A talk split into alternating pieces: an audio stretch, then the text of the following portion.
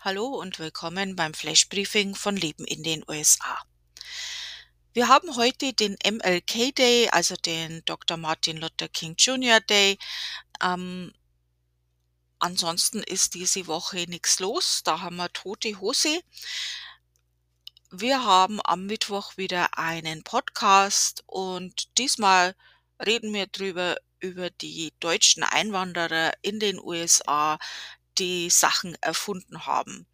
Äh, das hatte ich ja letztes Mal im Podcast schon mal so ein bisschen angesprochen, äh, so ein bisschen äh, Gedankenspiele gemacht, wie das gewesen wäre, wenn es die USA nicht gegeben hätte, ob gewisse Erfindungen überhaupt erfunden worden wären, weil viele Deutsche in den USA äh, Möglichkeiten hatten, die sie vorher nicht hatten.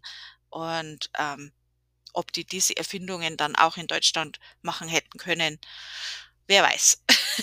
Aber äh, jetzt diesen Mittwoch werde ich mal so einige diese, äh, diese Erfindungen erwähnen und ein bisschen darüber sprechen.